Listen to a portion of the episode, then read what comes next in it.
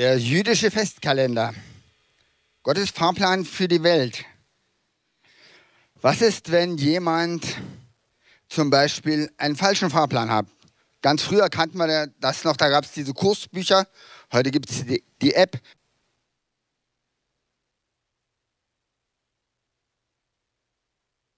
Jahre gewechselt, da gab es, glaube ich, so einen Sommer- und einen Winterfahrplan. Ne? Stell dir vor, du hast noch das Kursbuch vom Sommerfahrplan bis im Winter, guckst rein und denkst, müsste jetzt dazukommen. Stehst da und wartest und wartest und es passiert nichts. Irgendwie denkst du, Fahrplan kann ich wegschmeißen, oder? Leider ist dieser Fahrplan, den wir im Alten Testament bekommen haben, von den jüdischen Festen auch mehr oder weniger korrigiert worden, dass wir eigentlich diesen Fahrplan nicht wirklich nehmen können, nicht wirklich benutzen können.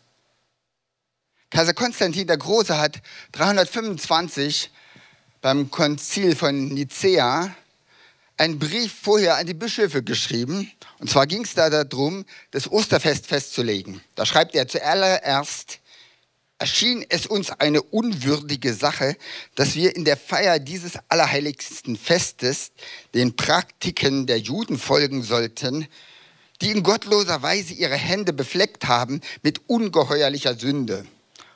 Da steht immer diese, diese Anklage des Gottesmordes ja, im Raum. Lasst uns also nichts gemeinsam haben mit, dem, mit der abscheulichen jüdischen Bande.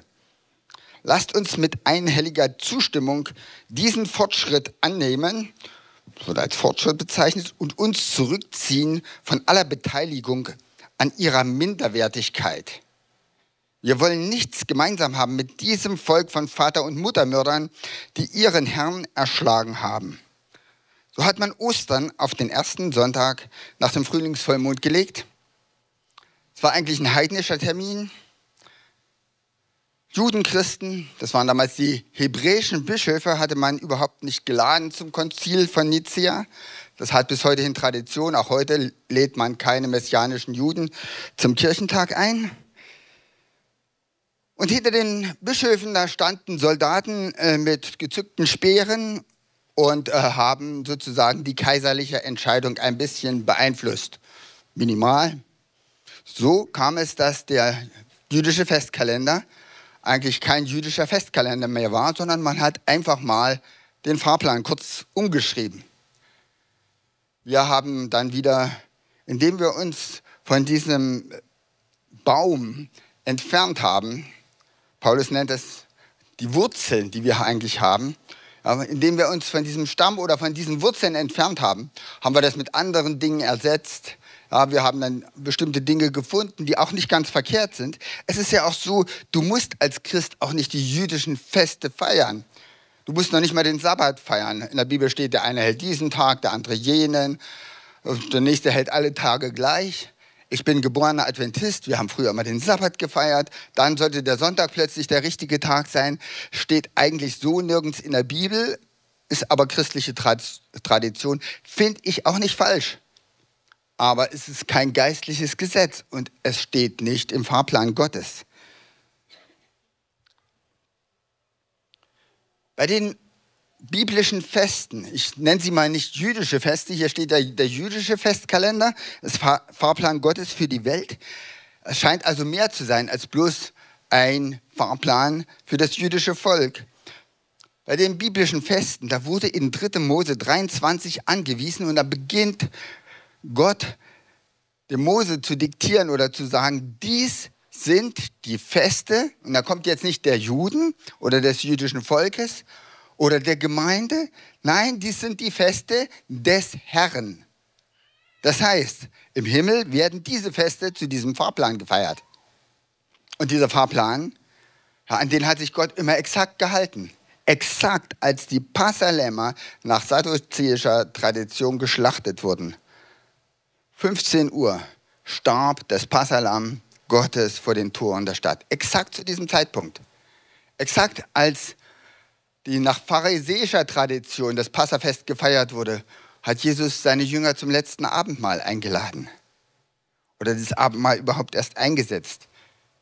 Wir haben das am Freitag zu Karfreitag gehört von Clemens. Das ist eine sehr gute Predigt. Wer äh, das nicht gehört hat oder gesehen hat, seht es euch unbedingt nochmal an. Dies sind die Feste des Herrn. Wenn es Feste des Herrn sind, dann kommt der Herr auch immer pünktlich. Dann war das Wochenfest. 50 Tage nach Passa. Und exakt zu diesem Fest, wo die Juden gefeiert haben, dass sie ein Volk geworden sind, dass sie sozusagen mit Gott einen Vertrag gemacht haben am Sinai, exakt zu diesem Fest kommt der Heilige Geist und Gott sagt, ich schaffe das Volk, das neutestamentliche Gottesvolk. Und zuerst waren es auch alles Juden.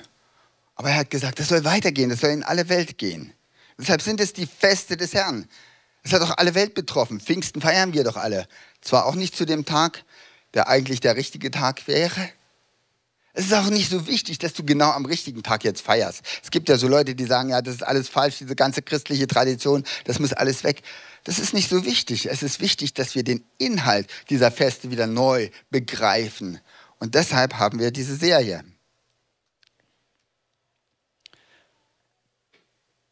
Diese Feste, die Gott eingesetzt hat, die Feste des Herrn, diese biblischen Feste, zu denen man auch nach Jerusalem pilgern sollte, übrigens ein Ort, den die Juden oder den die Hebräer damals überhaupt noch nicht kannten. Sie zogen gerade aus Israel, äh, aus, Entschuldigung, aus Ägypten aus. Und dann sagte Gott zum Volk am Sinai, wenn du einmal in dieses Land kommst, dann will ich dir einen Ort zeigen. Diesen Ort wussten sie noch nicht. Und an dem, dort sollt ihr immer zusammenkommen. Dort sollt ihr opfern. Dort sollt ihr den Herrn anbeten. Nur an diesem Ort. Was war das für ein Ort? Es war der Ort, wo der Tempel später stand. Es war Jerusalem. Und auf welchem Platz stand er? An dem Platz, an dem einmal ein Vater seinen Sohn geopfert hat. Und zwar Abraham. Auf demselben Platz, nämlich auf dem Berg Moria. Gott hat ihn dann David gezeigt, diesen Ort. Salomo hat den Tempel gebaut und dann sind die Juden immer gekommen oder die Hebräer, ja, das jüdische Volk immer zusammengekommen an diesem Ort. Es gibt so drei große Festkomplexe. Wir haben jetzt diese Feste mal in sieben Feste unterteilt. Der erste Festkomplex ist Passa, das Fest der ungesäuerten Brote und das Fest der Erstlingsfrucht. Das ist, beginnt am 14. Nisan, das ist der damals erste Monat gewesen, später wurde es dann Tischri, der erste Monat. Es hat auch eine geistliche Bedeutung, da kommen wir aber ein andermal drauf. Es war ein Festkomplex, der zog sich vom Abend des Passafestes dann über acht Tage lang hinweg. Es wurde also acht Tage gefeiert. Es begann mit dem Passafest, das hatten wir das letzte Mal behandelt, mit dem Opferfest. Es zog sich weiter mit dem Fest der ungesäuerten Brote. Und innerhalb dieses Festes der ungesäuerten Brote gab es dieses Fest der Erstlingsfrucht, und zwar der Erstlingsfrucht der Gerste. Die musste dem Priester dargebracht werden. Und erst dann begannen die Bauern sozusagen ihre Ernte einzubringen. Vorher erntete man noch nicht. Und die erste Gabe gehörte dem Herrn, Garbe gehörte dem Herrn. Dann 50 Tage danach kommt das, was wir als Pfingstfest kennen, das Wochenfest, das Fest, wo das Volk Israel feierte, dass es ein Volk geworden ist, dass es die Gebote bekommen hat von Gott, dass es einen Bund mit Gott geschlossen hat. Und dann später, im Herbst, gibt es nochmal so einen Festzyklus. Das ist Rosh Hashanah, das Neujahrsfest, das jüdische. Das besteht auch aus einem Posaunenfest, dann am Ende Jom Kippur, großer Versöhnungstag und kurze Zeit später Sukkot, das Laubhüttenfest. Hat auch eine geistliche Bedeutung. Ist ja interessant, wenn Gott sich immer so an seinen Fahrplan hält, den er uns vorgegeben hat, präzise zu Passa oder das Passalam, das Lamm Gottes, das was der Johannes als Lamm Gottes bezeichnet, nämlich Jesus, geopfert, präzise zum Wochenfest kam der Heilige Geist. Was wird wohl passieren zum Laubhüttenfest? Ein Fest, was auf die Wiederkunft Jesu hinweist. Jesus hat gesagt, ja, Zeit und Stunde wissen wir nicht. Aber ich bin mal gespannt. Wenn Gott sich so präzise an seinem Fahrplan hält, dürfen wir gespannt sein, was zum Laubhüttenfest mal passieren wird. Diese Feste haben grundsätzlich drei Elemente. Ein Element, das erste ist ein rein jüdisches Gedenkfest. Man gedachte an Dinge, die in der Vergangenheit lagen. Bei Passa gedachte man daran, an den Auszug von Ägypten und auch beim Fest der ungesäuerten Brote. Ja, dann dachte man daran, ja, damals hat man sozusagen das Blut des Lammes an die Türpfosten gestrichen und dann entging man dieser letzten zehnten Plage, wo nämlich alle Erstgeburt getötet wurde. Und Erstgeburt ist ein Bild oder ein Symbol im Alten Testament, besonders am Anfang des Alten Testamentes, für ewiges Leben. Man hatte noch nicht so eine Vorstellung von ewigem Leben. Man dachte, ja, ich lebe natürlich in meinem Erstgeborenen weiter und der muss das alles weitermachen, was ich nicht geschafft habe in meinem Leben. Kennen wir heute noch, ja. Manche Eltern sagen, du musst unbedingt das und das werden, weil ich das unbedingt werden wollte. Ist nicht immer gut. Aber das Sterben der Erstgeburt haben alle, die dieses Blut des Lammes an ihre Pfosten gestrichen haben, das Blut des Passalammes, das haben die alle umgangen. Das heißt, bei ihnen starb nicht diese Erstgeburt. Bei ihnen gab es nicht dieses Gericht. Sie, und das ist dieses Bild, sie konnten hoffen auf ein ewiges Leben. Übrigens, es war nicht so, dass nur Juden das machen konnten. Es heißt da im Mose, es zog sehr viel Mischvolk mit ihnen. Alle Ägypter, die erlebt haben, wie eine Plage nach der anderen passierte, die Mose angekündigt hat, ja, die sich gesagt haben, pass mal auf, jetzt waren neun Plagen angekündigt und exakt alle neun Plagen sind passiert. Wir sind doch nicht blöde und glauben jetzt bei der zehnten das nicht. Lass uns doch dasselbe tun. Lamm werden wir doch noch auftreiben. Wie war das denn? Dann sind sie vielleicht zu den Israeliten gegangen und sagen, äh, erzählt uns mal, was, was muss man da machen jetzt, damit man durch diese Plage durchkommt? Dann haben die erzählt, naja, Lammschlachten, ja, Fenstertüren mit bestreichen und so weiter. Und das haben die wahrscheinlich auch gemacht. Es sind einige, also große Zahlen von Mischvolk ist mit ausgezogen aus Ägypten, nicht nur Juden. Das ist diese erste Sache, also immer dieses Gedenken. Dann gibt es eine zweite Sache, die für das Volk Israel damals existenziell war. Also Jesus hat ja immer äh, in Gleichnissen geredet, die die Leute verstanden, was sie auch so umgab. Und das waren Erntedankfeste. Wir haben bloß ein Erntedankfest im Herbst. Die Juden hatten mehrere Erntedankfeste. Die haben das so in der Fruchtfolge ein bisschen aufgeteilt. Das Passafest, oder besser gesagt das Fest der ungesäuerten Brote, beinhaltete gleichzeitig, ich habe es schon gesagt, den Beginn der Gerstenernte. Es war das erste Erntedankfest. Die Juden haben, waren ganz clever. Die haben sich gedacht, wir danken im Vorhinein. Ja, wir danken ja immer, wenn es uns gut geht. Also Gott, du hast mir viel gegeben, du hast mich gesegnet, ich möchte dir danken. Erntedankfest ist immer dann, wenn alles drin ist, ne? bei uns in Europa. Bei den Juden, die machen das umgekehrt, die danken schon im Voraus. Ja? Also die Ernte steht schon da, aber sie danken, bevor sie beginnen zu ernten. Und dann geben sie Gott als erstes das zweite Fest, das Wochenfest, was wir Pfingsten nennen, war der Beginn der Weizenernte. Da sagt Jesus, wenn nicht das Weizenkorn in die Erde fällt und stirbt, bringt es nicht viel Frucht. Und genau das ist ja dann passiert zu Pfingsten. Die Pharisäer und Schriftgelehrten haben gedacht, endlich haben wir Jesus tot gekriegt, endlich ist er weg. Die reden zwar irgendwas von Auferstehung da und mit einem Schlag standen dann 120 Jesus auf und dann 3000 Jesus und alle hatten dieselbe Kraft und alle hatten dieselbe, denselben Geist und konnten Wunder tun und äh, redeten in komischen Sprachen und taten Dinge, die übernatürlich waren. Das Weizenkorn ist in die Erde gefallen und hat Frucht gebracht. Was feiern die Juden zu Sukkot? Da feiern sie den Abschluss der Ernte alles Gemüse und was dann alles so geerntet wurde, aber vor allem die Weinernte. Da gibt es auch Bilder für die Ernte dieser Welt. Offenbarung 14, 15 sehen wir das. Ja, wo wir sehen, wie Gott diese Erde erntet. Das ist auch ein Bild ja, für das Ende der Zeit. Also wir haben gesagt, es gibt einmal das Gedenken bei allen jüdischen Festen, zum Zweiten eine Art Erntedankfest, wobei Ernte ja auch wieder übertragen verstanden wird. Und als drittes gibt es immer einen Hinweis auf Jesus. Wie heißt es hier? Fahrplan Gottes für die Welt. Das ist eigentlich so eine Art, wir fromm würden sagen, der Heilsplan. Ja? Das ist so ein frommes Wort. Aber ich habe noch nichts Besseres dafür gefunden. Das ist der Plan, den sich Gott ausgedacht hat, um alles wiederherzustellen.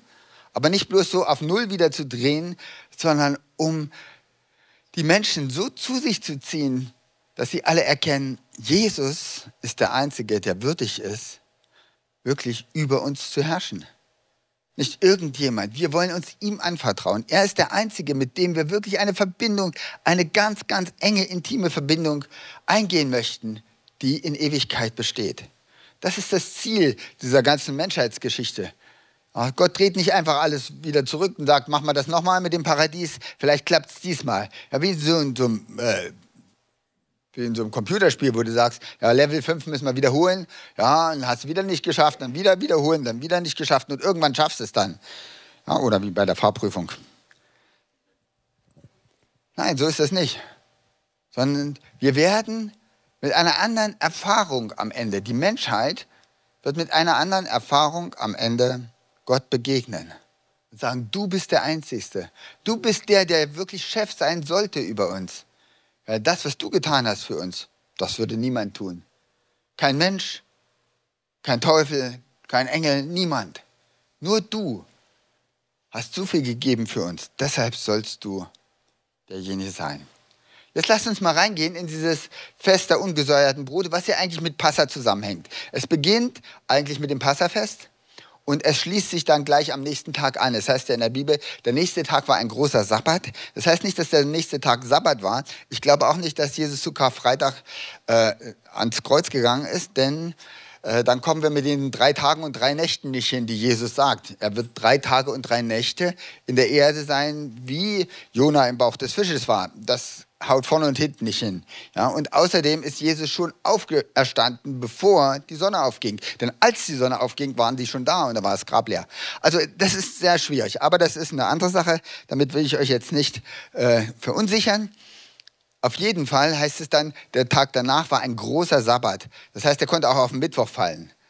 Bei den Juden, die Feste, die kamen, die fielen, wurden gefeiert, wie sie fielen, ja, wie wir das auch so manchmal machen. Ne? Also wie gesagt, der konnte auch auf den Mittwoch fallen und der endete dann acht Tage später genauso auch auf den Mittwoch. Da heißt es in 3. Mose 23, Vers 5, am 14. Tag des ersten Monats, 1. Nisan, ja, zur Zeit der Abenddämmerung ist des Herrn Passa. Und am 15. desselben Monats ist das Fest der ungesäuerten Brote für den Herrn. Sieben Tage sollt ihr ungesäuertes Brot essen. Am ersten Tag sollt ihr eine heilige Versammlung halten. Da sollt ihr keine Dienstarbeit tun. Sieben Tage lang sollt ihr dem Herrn Feueropfer darbringen. Am siebten Tag soll wieder eine heilige Versammlung sein. Da sollt ihr auch keine Dienstarbeit tun. Und der Herr redete mit Mose und sprach, sage den Israeliten und sprich zu ihnen, wenn ihr in das Land kommt, das ich euch geben werde und die Ernte einbringt. Ja, in der Wüste konnte man ja nicht ernten. Ja, und auf dem Weg aus Ägypten heraus konnte man auch nicht ernten. Da heißt es, so sollt ihr die erste Garbe eurer Ernte zu dem Priester bringen. Der soll die Garbe als Schwingopfer schwingen vor dem Herrn, dass sie euch wohlgefällig mache. Das soll aber der Priester tun am Tag nach dem Sabbat. Erstlingsgabe, warte mal, da steht auch was in der Bibel vom Erstling Christus, ne? Der als erstes auferstanden ist. Das ist ein Bild für die Auferstehung. Aber da kommen wir noch drauf. Also dieser Festzyklus, dieser erste Festzyklus, Passa, Fest der ungesäuerten Brote, Erstlingsfest, der hat eine tiefe symbolische Bedeutung. Und zwar die neutestamentlichen Aussagen wollen wir uns jetzt mal angucken. Das Passafest hatten wir schon darüber geredet. Ja, wer das Blut des Passalammes sozusagen an seine Türpfosten gestrichen hat, der, an dem ging der Gerichtsengel vorbei. Und die biblische Analogie dazu steht in Johannes 5, Vers 24. Da heißt es, wer aber an Jesus glaubt, wie die Schrift sagt, der kommt. Ihr kennt diesen Vers, das ist sehr gut. Das ist ein ganz wichtiger Vers. Der kommt nicht ins Gericht. Aber heißt es nicht, von dort wird er kommen, zu richten die Lebenden und die Toten? Was nur, Gericht oder nicht? Wenn du das Passalam für dich in Anspruch genommen hast, wenn du gesagt hast, Jesus, dein Blut soll wirklich meine Schuld bedecken, ich gebe dir meine Schuld hin, bitte vergib mir, komm in mein Leben, dann kommst du nicht ins Gericht. Das wissen viele Christen nicht. Weil sie jeden Sonntag sagen, von dort wird er kommen, zu richten die Lebenden und die Toten. Oh, Hilfe. Wahrscheinlich gibt es dann irgendwie so eine Waage, links die guten Taten, rechts die schlechten und dann, ob ich das, vielleicht rutsche ich gerade noch so rein. Besser als mein Nachbar bin ich ja schließlich auch. Ja, und dann vergleichen wir uns so untereinander. Nein, nein, du kommst nicht ins Gericht, sondern bist vom Tod zum Leben hindurchgedrungen. Du bist schon auf der Seite des ewigen Lebens. Du hast es bereits. Das ist die Aussage von Passa. Dann kommt die Aussage, kein Sauerteig. Fest der ungesäuerten Brote. Das wird in der Geschichte begründet, weil das Volk Israel so schnell los musste und gar keine Zeit mehr hatte, Sauerteig anzusetzen und dann mussten sie das Brot als Knäckebrot essen, so wie die Matzen auch heute, was so schön kracht. Ne? Und naja, gut, äh, das kann man verstehen. Das ist sozusagen eine Art Gedenktag. Aber die Bibel benutzt Sauerteig immer als Bild für Sünde. Hier geht es um Heiligung. Hier geht es darum, wie werde ich so, dass Gott sich freut an mir? Wie werde ich so, wie Gott es möchte? Und das ist eine wichtige Frage. An der spaltet sich die Christenheit, an der scheiden sich die Geister. Das ist eine wichtige Frage für uns heute. Das ist eine Frage, die haben die meisten Christen nicht klar in ihrem Kopf. Und das dritte ist die Erstlingsgabe, ich habe es schon gesagt, die Auferstehung. Lass uns jetzt mal reingehen in die Sache mit dem Sauerteig. Das mit dem Passalam hatten wir ja letzten Sonntag oder vorletzten Sonntag. Jesus redet von dem Sauerteig der Pharisäer und des Herodes und meint damit nicht einfach nur Sünde. Bei ganz handfesten Sünden hat er komischerweise nicht von Sauerteig geredet, aber bei so Sünde, die unter der Oberfläche bleibt, bei Heuchelei, bei Unehrlichkeit.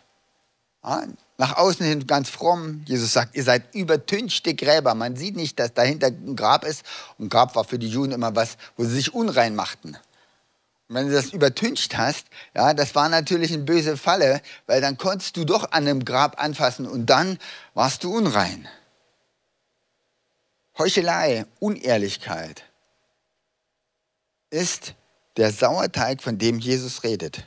Jesus sagt, werde ehrlich, werde authentisch. Komm zu Gott, komm zu Menschen, offenbare dich ihnen. Werde ehrlich. Das ist das, was ich brauche.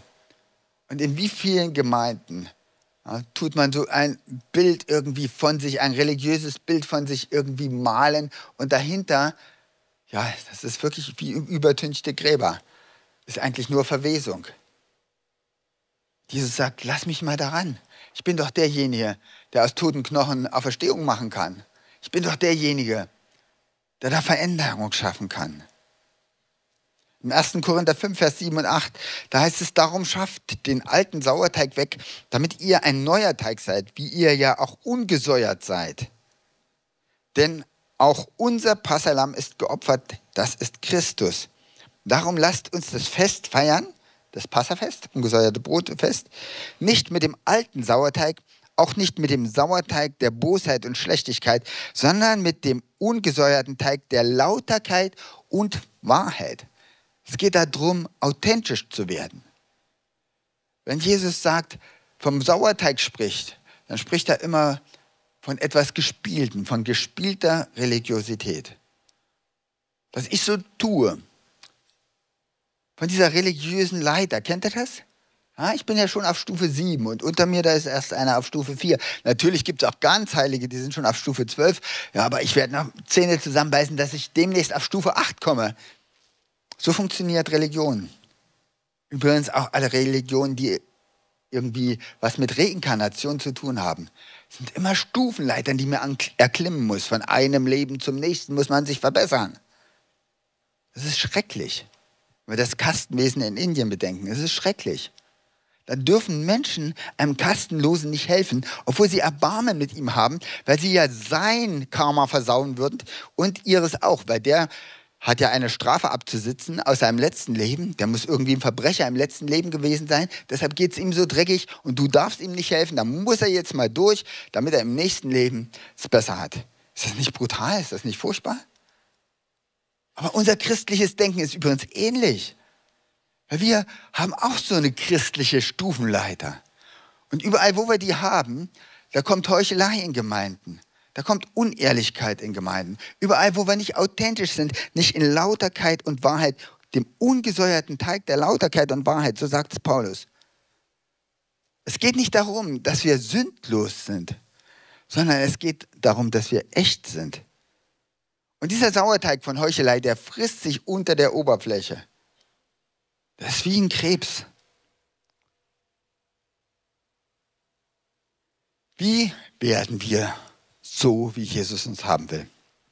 Jesus sagt, es gibt eigentlich bloß eine Bedingung, seid ehrlich.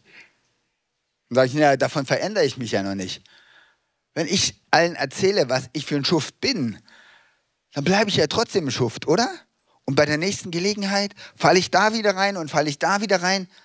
Und wenn ihr euch mal jetzt so durchscannt, anhand des Gesetzes Gottes, ja, dann findet er öfter mal so Punkte, wo es jetzt du, du, du, du macht so innerlich, ja, und dann sagt er, ja, genau, reingefallen und das ist auch nicht in Ordnung und da werde ich je zornig und da habe ich meine Probleme und da bin ich vielleicht noch, hänge ich sogar an Süchten.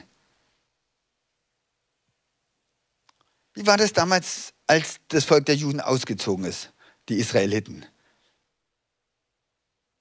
Sie sind ausgetrieben worden. Es war ein totaler Sieg Gottes. Und trotzdem war es noch nicht der Endsieg.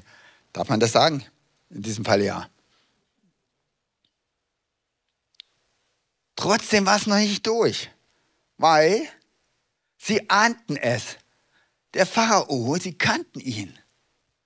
Der wird ihnen nachjagen.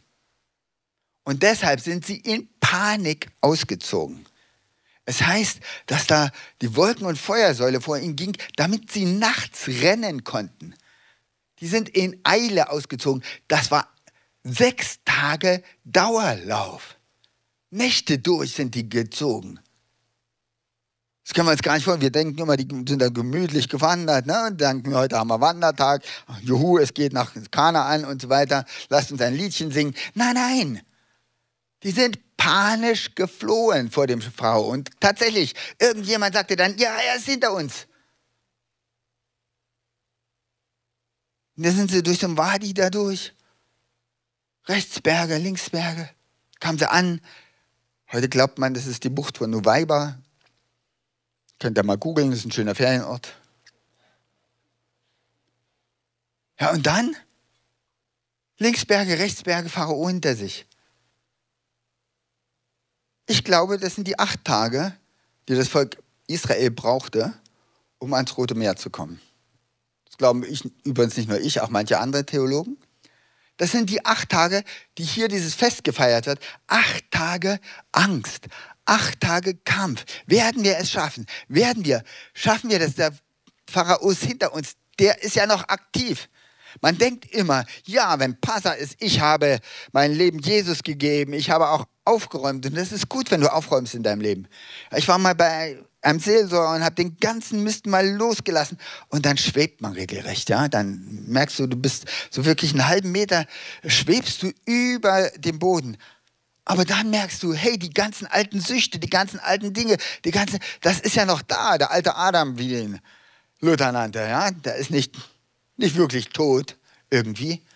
Und dann fängst du an zu kämpfen. Und in vielen Gemeinden ist die Regel gerettet durch Gnade. Also evangelikale Gemeinden, da kommst du hin, gehst ins Lichtkreuz, kriegst noch zwei Bücher ja, und äh, gibst dein Leben Jesus und kriegst noch eine Seelsorge und vielleicht noch eine Gemeinde vermittelt.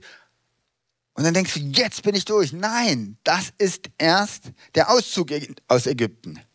Bei Nacht und Nebel. Und dann merkst du, hey, da ist mir einer auf dem Fersen. Hey, das ist nicht so einfach. Ich, ich habe mich doch bekehrt. Ich bin doch, wie wir so sagen, bekehrt. Ja, das ist so äh, evangelikales Latein. Eigentlich kommt das in der Bibel überhaupt nicht vor. Wisst ihr das? Es gibt in der Bibel gar keine Bekehrung. Und wenn, dann ist was völlig anderes gemeint. Das einzige Mal, wo dieses Wort steht, da heißt, sagt Jesus zu Petrus, wenn du dich der mal einst bekehrst, und zwar nachdem er sich gerade bekehrt hat, nachdem Jesus wieder auferstanden ist und Jesus gesagt hat, Herr, du weißt, dass ich dich liebe, ihr kennt diese Begebenheit. Und sagt er, wenn du dich der mal eins bekehrst. Also das scheint irgendwie doch noch was anderes zu sein, eine andere Nummer in der Bibel. Wir haben ja so viele fromme Wörter, die, wo wir denken, das ist biblisch, das ist einfach, ja, Tradition oder das haben wir uns so gedacht. Und wir haben uns auch gedacht, wenn du dich bekehrt hast, dann bist du durch. Nein, die meisten Leute sind eben nicht durch. Manche äh, Statistiken sagen in Europa, 5% der Leute, die mal ihr Leben bewusst Jesus anvertraut haben, die bleiben auch Christen. Dann geht es los. Dann rennen wir. Dann rennen wir um unser Leben, um unser geistliches Leben. Dann rennen wir um unser Leben mit Jesus. Aber Gott ist dabei, die Wolken- und Feuersäule.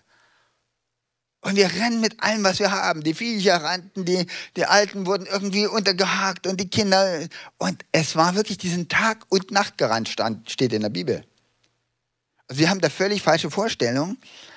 Und in diesem Zustand sehen wir manche Christen ihr ganzes Leben. Sie kämpfen die ganze Zeit.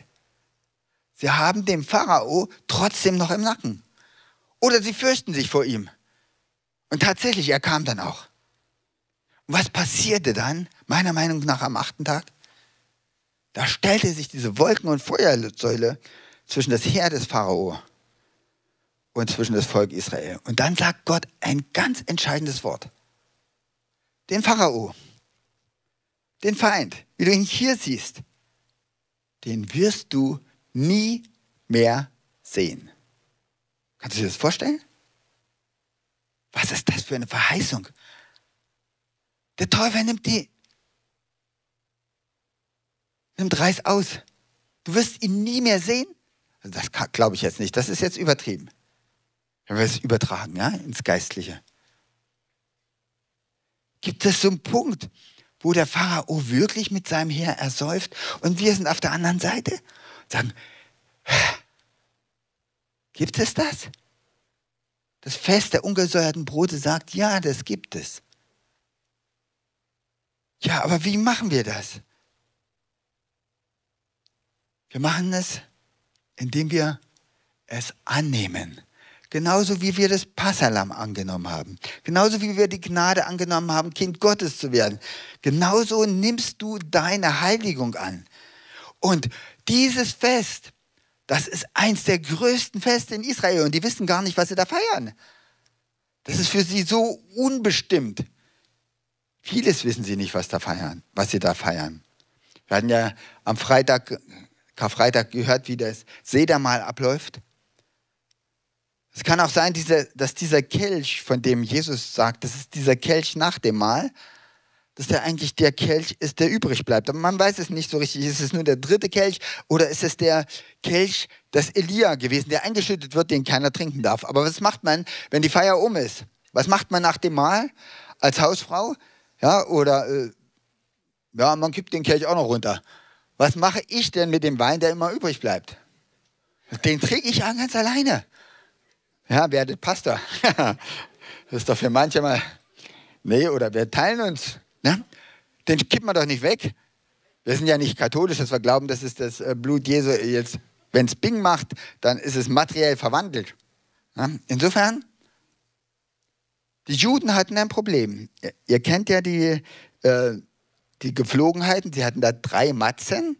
Clemens hat es ja gesagt, könnt ihr euch nochmal anhören die Freitagspredigt. Und die zweite Matze, die haben sie genommen und gebrochen.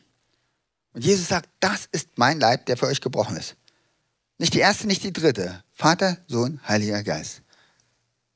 Die zweite Matze wurde gebrochen. So, die, eine Hälfte wurde eingewickelt und versteckt im Nachbarzimmer. Und das war äh, eben auch für Ostern, ja. Bloß, dass die Matze gesucht haben und wir suchen Eier. Und dann sind die Kinder ausgeschwärmt und haben die versteckte halbe Matze gesucht. Und wer sie gefunden hat, der hat vom Vater ein Versprechen gekriegt. Er hat gesagt, in 50 Tagen, was war da? Pfingsten. Da gibt es die Verheißung, ein Geschenk. Und tatsächlich, der Vater hat dann gesagt, pass auf, in 50 Tagen kriegst du ein iPad. Ja, so läuft das heute in Israel. Und tatsächlich, der Vater musste dann in 50 Tagen zum Wochenfest demjenigen, der das gefunden hat, ein iPad schenken. Ist natürlich auch ein Bild. Ihr versteht es schon, ich brauche es gar nicht erst auslegen, ja? Was kam in 50 Jahren, Tagen? Die Verheißung des Vaters. Das Geschenk, das iPad.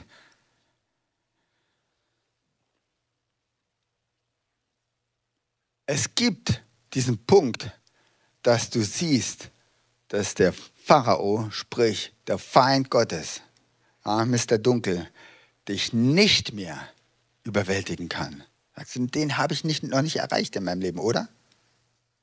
Ich lebe immer noch in diesen acht Tagen Wochenfest. Ich kämpfe dauernd, ich renne, ich versuche immer dem zu entkommen, aber irgendwie höre ich, es kommt immer näher, immer näher. Ich höre schon die ganzen Wagen vom Pharao ratteln hinter, hinter mir. Das ist der Ist-Zustand der meisten Christen. Und wie bezeichnet ihn Paulus in Römer 7? Kennt ihr alle? Da sagt er, das Gute, was ich eigentlich will, ja, das kriege ich auch hin, jedes Mal zu tun. Man muss nur genug wollen, oder? Das Gute, was ich eigentlich will, das tue ich nicht. Das sagt Paulus natürlich für unbekehrte Menschen, oder? Er sagt, das Gute, was, ich, was die unbekehrten Menschen eigentlich wollen, das schaffen die nie. Aber wir, wir Christen, wir kriegen das hin, oder? Sagt er? Ich. Du brauchst dir nicht einbilden, dass du es schaffst. Wenn Paulus es nicht schafft, schaffst du es auch nicht und ich auch nicht. Das ist vielleicht ein bisschen ernüchternd, aber es ist so. Das Gute, was du willst, schaffst du nicht. Und das Böse, was du eigentlich nicht willst, das tust du dann am Ende und sagst, hey, was ist das für ein furchtbares Gesetz? Ich möchte ja gern dem Herrn dienen, aber es klappt irgendwie nicht. Was ist das für ein Gesetz in meinen Knochen, sagt Paulus dass ich immer etwas anderes tue, als ich eigentlich will. Ich will den Herrn lieben, aber auf der anderen Seite will ich es auch wieder nicht. Weil ich will auch äh, an meiner Sucht hängen bleiben oder ich will auch weiter frech und arrogant sein oder ich will, wie auch immer. Wie kommen wir raus aus der Nummer? Habt ihr mal den Übergang von Römer 7 zu Römer 8 gelesen? Früher gab es ja keine Kapitel. Das ist, ein ganz, ganz komischer Bruch. Also, da sagst du dir, was, was ist jetzt in Paulus gefahren? Hat er da zwischen Urlaub gemacht oder was, dass er dann nicht mehr weitergeschrieben hat? Er sagt, es ist alles ein Elend, ich schaffe es nicht, ich krieg's nicht hin. Und dann sagt er einfach, gepriesen sei der Herr. Nun ist mir das eigentlich egal, ob ich das hinkriege oder nicht hinkriege. Das ist mir eigentlich wurscht. Sagst du, Paulus, jetzt fängst du an zu spinnen. Es, ich lebe jetzt nach einem völlig anderen Gesetz nach dem Gesetz des Geistes. Du, was ist denn das nun wieder? Paulus sagt, ich, ich, ich höre jetzt einfach auf zu kämpfen, mich zu zerfleischern. Ich lebe jetzt nach einem ganz anderen Gesetz, das Gesetz des Geistes. Ich will euch jetzt erzählen, wie das funktioniert. Das funktioniert nämlich genauso, wie du deine Errettung annimmst, wie du deine Gotteskindschaft annimmst.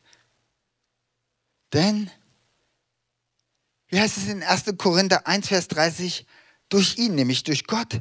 Aber seid ihr in Christus Jesus. In Christus Jesus. Der uns von Gott gemacht ist. Nicht durch uns selber. Der uns von Gott gemacht ist. Zur Weisheit. Das klingt gut, ne? Also vor der nächsten Mathearbeit kannst du das mal proklamieren. Der uns von Gott gemacht ist zur Weisheit, zur Gerechtigkeit. Das heißt, dass wir sozusagen gerecht vor Gott stehen. Ja, was in der Bekehrung sogenannten Bekehrung geschieht. Und jetzt kommt zur Heiligung und zur Erlösung. Erlösung heißt vollständiges Wieder, vollständige Wiederherstellung, so wie Gott uns geplant hat. Körper, Seele und Geist. Zur Heiligung. Hey, Gott sagt, Jesus ist dir gemacht zur Heiligung. Nicht du machst deine Heiligung. Ja, wir lesen immer 1. Petrus 1, Vers 15 sondern wie der, der euch berufen hat, heilig ist, so sollt auch ihr heilig sein. Eigentlich lesen wir es immer falsch. Ja, wir kennen ja dieses sollten und möget ihr und solltet ihr, ja. Was ich so liebe, liebe Gemeinde, mögen wir, dann fühlt sich keiner angesprochen. Oder möge der Herr, da fühlt sich der Herr auch nicht angesprochen. Er weiß ja nicht, ob er mag oder nicht. Oder wir wissen es nicht. und glauben ihm nicht. Ja? So nach dem Motto, Greta Hahn auf dem Mist, ändert sich das Wetter oder es bleibt, wie es ist. Ja, das, wir haben so eine, so eine Sprache, ja, wo wir alles mit eingeschlossen haben, um ja nicht an irgendwas Konkretes glauben zu mögen.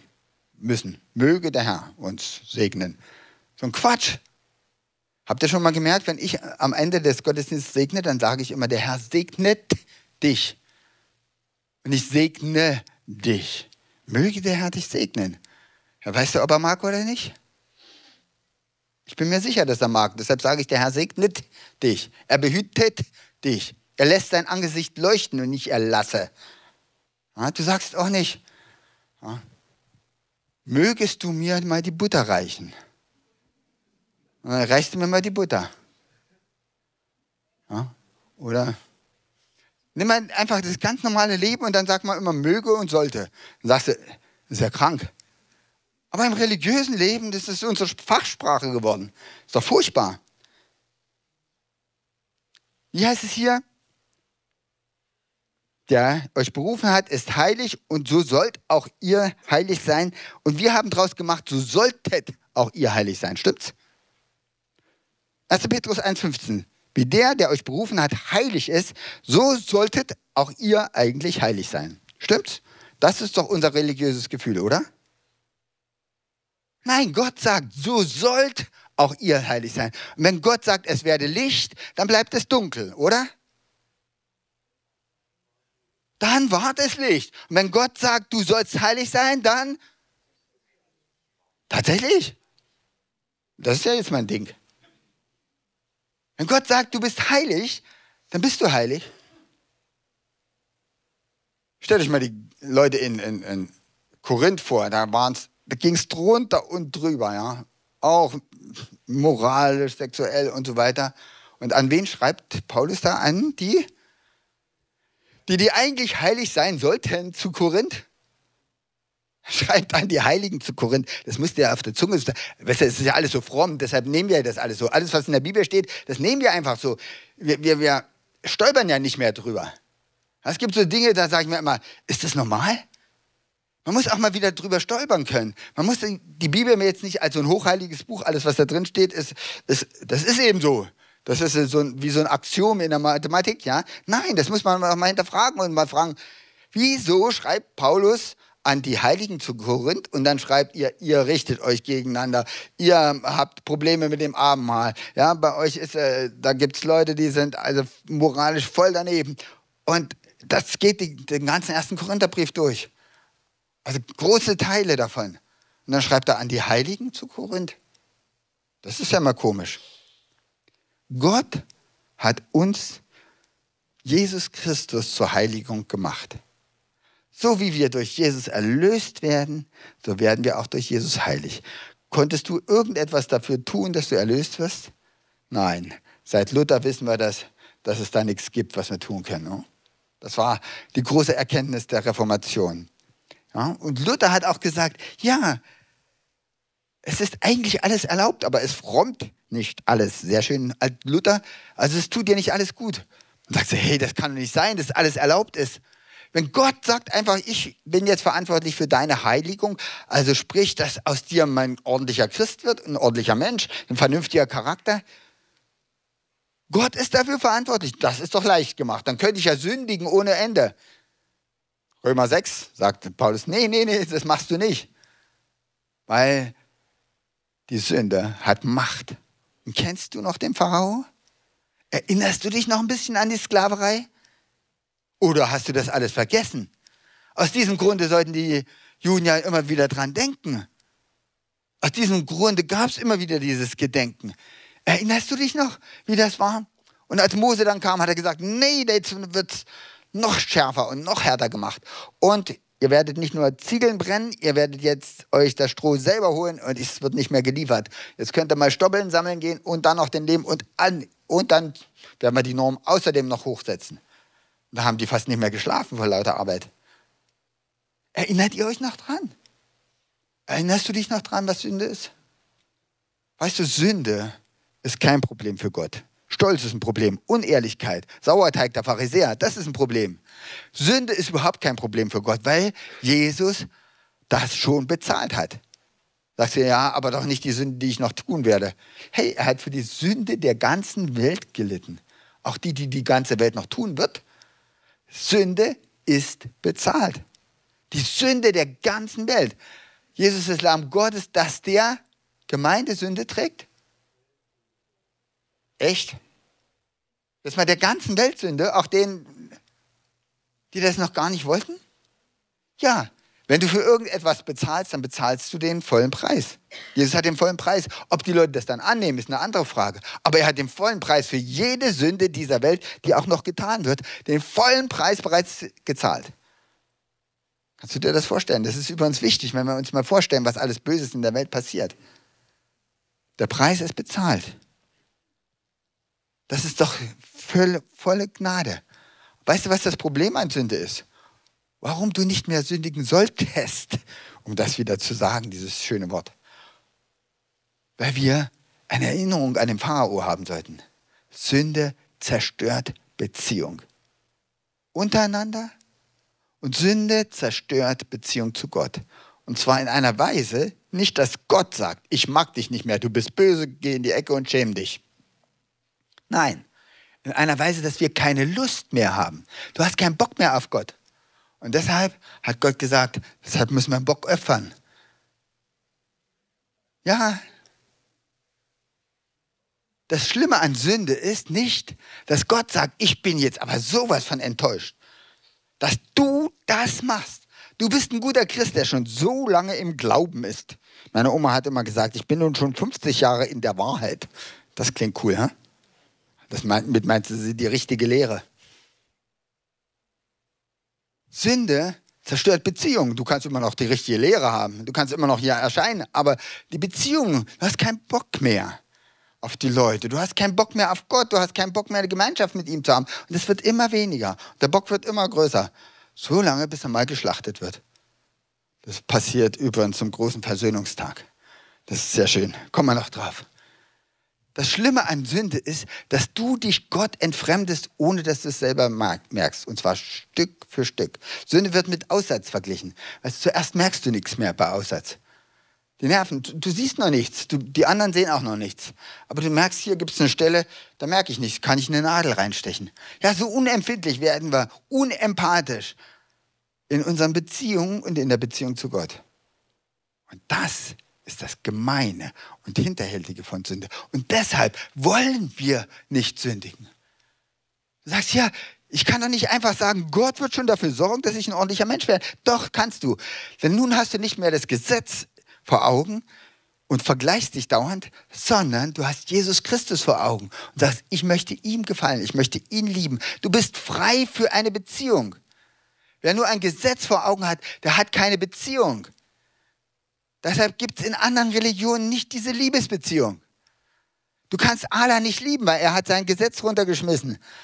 Ja, zum Engel Gabriel und der hat das dann weiterverkündigt an Mohammed. Und er sagt, was, was gehauen und gestochen ist. Ja, und dann endet es meistens auch mit Hauen und Stechen. Aber das ist doch keine Beziehung, wenn du alles richtig machst.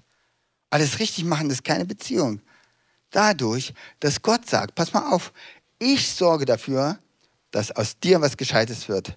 Dadurch bist du frei, bist du wirklich frei für die Beziehung. Du musst nicht selber denken, oh, hoffentlich kriege ich das hin, hoffentlich.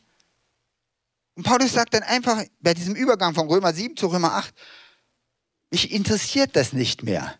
Ich gucke mich nicht mehr dauernd in diesem Spiegel des Gesetzes an. Es interessiert mich gar nicht mehr, auf welchem Level ich sozusagen bin. Ich stelle mich nicht mehr aufs Christometer. Übrigens, da bei uns vorne, wenn ihr reinkommt, ja, unter dem Abtreter, da ist immer so ein Christometer. Und dann habe ich eine Handy-App und dann gucke ich immer, wie fromm ihr seid. Hm, jetzt habe ich es verraten. Nee, nee, ist nicht so. Wir möchten ja genau das Gegenteil. Wir möchten ja genau das Gegenteil euch sagen. Nein, es gibt kein Christometer mehr, sondern es gibt nur noch Jesus, den wir von ganzem Herzen lieb haben. Und es gibt eine göttliche Arbeitsteilung. Und das ist das A und O. Und das ist das, was auch unserer Gemeinde so am Herzen liegt. Du wirst nicht nur gerecht durch Jesus, sondern du wirst auch heilig. Das heißt, ein vernünftiger Mensch. vernünftiger Charakter, du kriegst heile Beziehungen und du, du wirst so, wie Gott dich will, wie Gott dich liebt. Oder ob das die anderen sehen, wie, was die anderen in dir sehen, ist völlig egal. Da gab es eine Frau, ja, die hat ihre Haare aufgemacht und Jesus gesalbt mit einem ganz teuren Öl und hat äh, das auf die Beine geschmiert. Und dann hat sie mit ihren Haaren, mit ihren offenen Haaren, also das war, das war schon Porno damals. Ja, wenn deine Haare öffnetest und da mit jemandem, das war schon sehr nah dran. Und alle haben gesagt, also wenn der Jesus wüsste, was das für eine ist, ja, die kommt doch aus dem Rotlichtmilieu. Und jetzt hier, das kann nicht sein. Wir haben vorhin eine fromme Veranstaltung und dann jetzt ja, das gleitet das in Porno ab. Na, und dann sagt Jesus, lass die mal in Ruhe. Weil das ist ihr Herz. Ja, vielleicht konnte es gar nicht anders ausdrücken. Das war ihre Art, das auszudrücken. Dass sie wirklich alles hingibt, diesem Jesus. Sie war völlig verliebt in Jesus. Ihr war das egal, was man macht und was man nicht macht. Wir sollten schon ein bisschen auf Anstand achten, auch in der Gemeinde, ja. Aber zuerst kommt doch unsere Liebesbeziehung zu Jesus. Wer liebt, macht immer das Richtige. Und was sagt Jesus zu ihr? Die hat mich für meine Beerdigung gesalbt. Man musste immer gesalbt werden. Und übrigens auch ein König musste gesalbt werden. Jesus kommt wieder als der König von Israel. Ja, wer hat ihn denn dazu gesalbt? Da gab es keinen Samuel mehr, der, der, so Prophet, der die salben. Eigentlich hätte der hohe Priester Jesus salben müssen, als er im Tempel angekommen ist. Nein, wer hat Jesus zum König gesalbt? Wer hat ihn für die Beerdigung gesalbt? Eine Frau aus dem Rotlichtmilieu. Und Jesus sagt, was die getan hat, das wird in jedem Evangelium, überall, wo diese Botschaft jetzt äh, weitergegeben wird, wird es stehen. Und könnte mal gucken, in welchem Evangelium steht diese Geschichte nicht? In keinem. Steht in, selbst wenn du bloß das Lukas-Evangelium und nur das Johannes-Evangelium hast, immer steht diese Geschichte drin. Jesus ist von einer Frau aus dem Rotlichtmilieu gesalbt worden, weil sie gesagt hat, mir ist das egal, diese religiöse Stufenleiter. Mir ist das egal. Ich will nur noch für die Beziehung leben. Die hat es kapiert. David hat es kapiert. Weißt du, es gibt so Dinge, dann denke ich immer, bei der Bibel, das kann jetzt wirklich nicht sein. Ich weiß nicht, ob euch das so auch so geht oder ob ihr die einfach immer so runterlest und sagt, das ist ein religiöses Buch, das ist alles richtig. Psalm 51. Ja, da kommt der Prophet und erklärt dem David, du bist ein Mörder, du hast das alles versteckt, du bist ein großer, großer Lügner und ein Ehebrecher. Das ist ja schon mal eine Nummer. Ne? Also dafür würde es schon mal lebenslänglich geben. Und in Israel Steinigung. Das geht kürzer. Spart man das Personal. Und dann bricht David zusammen, tut Buße und sagt, Herr, nimm ja nicht deinen Heiligen Geist von mir. Sagt nicht, nimm das Königtum nicht von mir. Das hat Saul gesagt. Damit die Leute denken, ich bin immer noch äh, bei dir, ja. Er wollte nicht heucheln, nein, er war ganz ehrlich.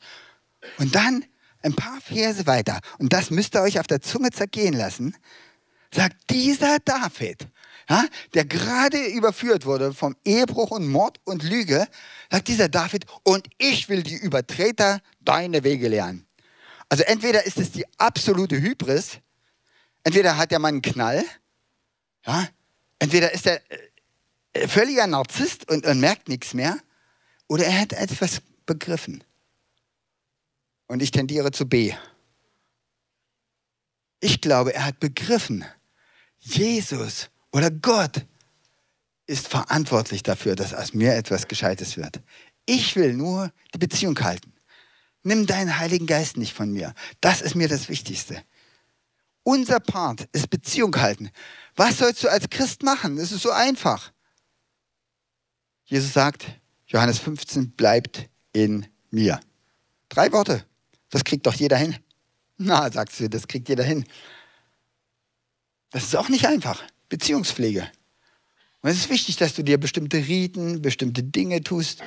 Ja, dass du zum Beispiel sagst, pass auf, ich hatte mal so ein, habe ich schon mal erzählt, so eine Zeit, damals, als ich Trabant gefahren bin, das war so schön laut, da habe ich mich auch von mir selber nicht geschämt.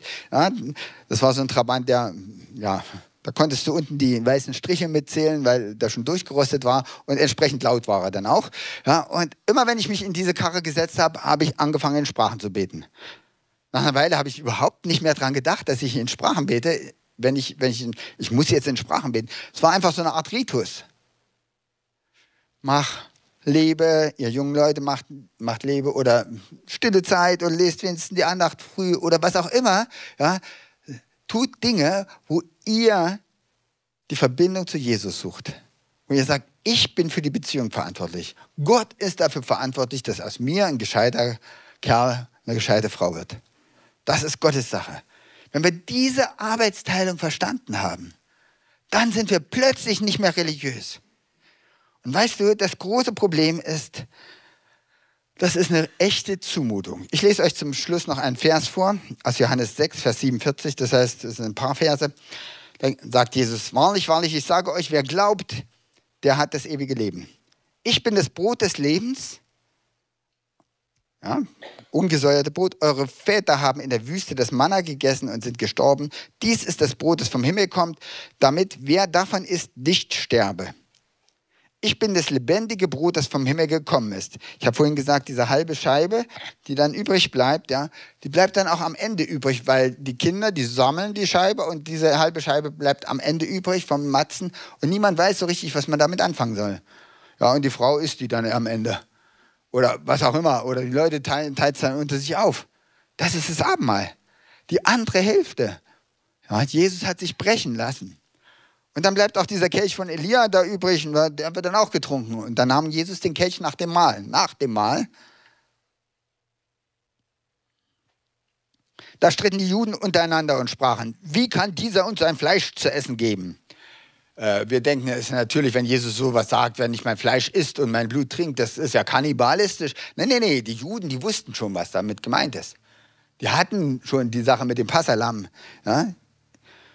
Da stritten die Juden und Jesus sprach zu ihnen, wahrlich, wahrlich, ich sage euch, wenn ihr nicht esst das Fleisch des Menschensohns und trinkt sein Blut, so habt ihr kein Leben in euch. Wenn mein Fleisch isst und mein Blut trinkt, mein Fleisch isst, Passalam essen, ja, mein Blut trinkt diesen Wein, wo Jesus sagt, das ist der Kelch des neuen Bundes, das ist mein Blut für euch vergossen, der hat das ewige Leben. Ich meine das ist jetzt nicht aufs Abendmahl bezogen, sondern wer das persönlich macht persönlich für sich nimmt. Du kannst hundertmal das Abendmahl nehmen, wenn du das nicht wirklich in diesem Bewusstsein nimmst, dass das Blut Jesu dich reinigt und heiligt, dann nützt es dir nichts. Wenn du denkst, ich müsste mich selber gut machen, dann kannst du so oft, wie du willst, das Abendmahl nehmen. Das wird dir nichts nützen. Dem gebe ich das ewige Leben, ich werde ihn am jüngsten Tag auferwecken.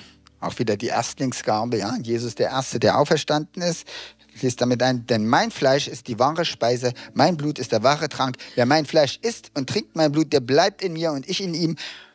Und viele nun seiner Jünger, die das hörten, sprachen, das ist eine harte Rede, wer kann sie hören? Da Jesus aber bei sich selbst merkte, dass seine Jünger darüber murrten, sprach er zu ihnen, nehmt ihr daran Anstoß? Nehmt ihr daran Anstoß? Ich meine jetzt nicht an diesen kannibalistischen Gedanken, den, die, den wir nicht verstehen, äh, weil wir diese jüdischen Hintergründe nicht haben. Nehmt ihr daran Anstoß, dass man sich nicht selber zu Gott emporarbeiten kann? Dass man sich nicht selber verbessern kann? Ja, das ist uns zuwider. Wir sind stolz. Wir wollen selber auf dieser religiösen Stufenleiter höher kommen. Dieses, dieses, dieses religiöse Denken, das ist der unreligiöseste Vers, den es überhaupt gibt. Und es heißt da, und danach verließen ihn viele. Und Jesus sagt zu seinem Jüngern, wollt ihr mich auch verlassen? Nimmst du daran Anstoß, dass du nichts machen kannst? Nichts, um dich besser zu machen, dass du dafür verantwortlich bist, für die Beziehung und nicht dafür, dass du ein heiliger Christ bist? Für deine Heiligung ist Jesus verantwortlich und hat 100% die Verantwortung übernommen. Aber es macht dich auch frei. Es macht dich unwahrscheinlich frei. Es macht dich frei für eine ganz schöne Beziehung. Es macht dich frei, den anderen nicht immer zu einzutakten. Wie fromm ist denn der schon? Warum macht denn der noch das? Warum tut die mit ihrem Hahn da Jesus an seinen Füßen rummachen? Das macht dich ganz frei. Ein jeder steht und fällt für sich vor dem Herrn. Kannst du das heute ernehmen, dass Jesus dir jetzt zusagt, hör auf, ein guter Christ zu werden. Ich kann das Gespiele nicht mehr angucken. Ich will es mir auch nicht mehr angucken von dir. Werd einfach mal ehrlich. Wie Paulus in Römer 7. Wir kriegen es alle nicht hin.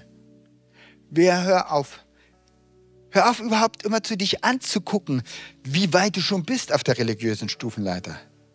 Hör auf, dich immer zu einzutakten am religiösen Level, wo du schon, was du schon geschafft hast die Leute, die besonders gut den Normen einer bestimmten Gruppe entsprechen, sei es in der Josua-Gemeinde oder sei es in der katholischen Kirche oder sei es was für eine Gruppe auch immer, ja, die fühlen sich natürlich besser als die, die es nicht geschafft haben. Und die Gruppennormen bestimmen immer die, ja, die besonders, denen besonders Dinge leicht fallen. Kannst du glauben, dass Jesus sagt, kümmere dich bitte nur noch um die Beziehung zu mir. Und wenn dir irgendwas passiert, dann hör auf rumzuheulen. Einmal kurz sagen, Vater, vergib. Jesus schwamm drüber, das heißt, äh, mit so einem Schwamm haben die immer das Blut an den Altar gespritzt dann. Ja? Also da schwamm mit diesem Blut drüber. Jesus schwamm drüber. Ich werde mal weitermachen. Einmal kurz schütteln, weiter. Paulus sagt, überwinde das Böse, indem du es in dir bekämpfst. Nein, überwinde das Böse mit Guten. Siehst du etwas Böses in dir, dann versuch doch mal, etwas Gutes dagegen zu setzen. Verbringst du Zeit vorm Fernseher oder vor irgendwas, ja, vor den Medien, wo du sagst, das war jetzt wirklich nicht gut. Sag mal, fang einfach mal einfach an. Bloß mal als Beispiel, ja. Ich will die Hälfte von der Zeit, die ich jetzt vom Fernseher oder vor irgendwelchen Medien, wo ich irgendwelche Sachen da mir angeguckt habe, die Hälfte dieser Zeit will ich jetzt aber für Gott geben. Und dann tust du den Anteil erhöhen. Du sagst nicht, ich will das nicht mehr machen, sondern du sagst einfach, ich will genauso lange als zweites Level, wie ich jetzt blöde Filme geguckt habe, genauso lange will ich mich in Jesus vertiefen und Beziehungspflege machen. Und dann sagst du, ich will doppelt so lange. Und irgendwann merkst du, ich habe gar keinen Bock mehr drauf. Das funktioniert. Es funktioniert natürlich nur so, wenn du auch die Beziehungspflege übernimmst. Wenn du sagst, ich brauche ja gar nichts mehr machen, setz dich in den Sessel, dann funktioniert es nicht. Du bist schon verantwortlich dafür, dass du in Jesus bleibst. Und da ist einer, der will dich immer rausholen. Aber es gibt so einen Punkt. Es gibt so einen Punkt, wo du ihn nicht mehr siehst. Und das ist der Punkt, wo du anfängst zu glauben, dass Jesus deine Heiligung ist, dass das nicht dein Part ist. An dem Punkt siehst du den Feind nicht mehr. Da siehst du noch ein paar Helme rumschwimmen auf dem Toten Meer oder am Roten Meer. Da siehst du noch ein paar Wagen, die da angeschwemmt werden. Du wirst den Feind nicht mehr sehen. Du brauchst ihn auch gar nicht mehr sehen. Das ist ja gar nicht mehr dein Kampf den hat Gott gekämpft. Das Volk Israel hätte sich nicht wehren können in der Situation. Du schaffst es auch nicht, gegen den Feind zu kämpfen. Aber du schaffst es zu glauben, dass Christus dir zur Heiligung gemacht wurde. Nimm dieses Wort mit. Immer wenn du wieder anfängst und denkst, oh, bin ich ein schlechter Christ. Das ist so ein Quatsch. Ich bin ein geliebtes Kind Gottes und ich gehe jetzt zu meinem Vater. Ich habe jetzt eine gute Zeit mit meinem Vater. Ich werfe mich in seine Arme. Ich heule mich vielleicht auch mal aus da. Oder ich tue was Gutes für die anderen. Was kann ich Gutes tun, Gott? Ich will die Übertreter deine Wege lehren. Na klar. Wo kann ich in meiner Klasse dann was ordentliches sagen? Da kommt der Teufel und sagt, du bist gerade so richtig reingefallen, voller Schlamm und Dreck. Sagst du dir nichts voller Schlamm und Dreck? Ja? Schwamm drüber. Ich bin durch das Blut Jesus sauber. Aber komm, komm, komm, du bist eben gerade, ja, und dann willst du den anderen was erzählen? Sagst du, ja, das werde ich machen. Nicht von oben herab, nein. Ich werde ihnen erzählen, wie gut Gott ist. Ich habe das Mandat, jederzeit und immer, der anderen deine Wege zu lehren, wie auch immer das aussieht. Vater, ich danke dir, dass du Jesus in diese Welt gegeben hast, dass wir ohne diesen Sauerteig leben dürfen. Ohne Sauerteig der Sünde. Und dass du derjenige bist, der selber gekommen ist, damit wir heilig sind. Du hast nicht nur uns gerettet, nicht nur, dass wir Kinder Gottes sind, dass wir wissen, wir kommen in den Himmel. Nein, du hast uns auch geheiligt. Und du sagst schon zu uns, du Heilige, du Heiliger. Und dann darfst du deinen Namen einsetzen. Du siehst uns in Ewigkeit so. Sünde ist nicht dein Problem. Dafür hast du bezahlt, Jesus. Dein Problem ist bloß unsere Unehrlichkeit, unser Stolz. Und diesen Sauerteig möchten wir wirklich ausfegen und sagen, wir wollen ehrlich werden vor dir. Danke, dass du uns heilig machst. Amen.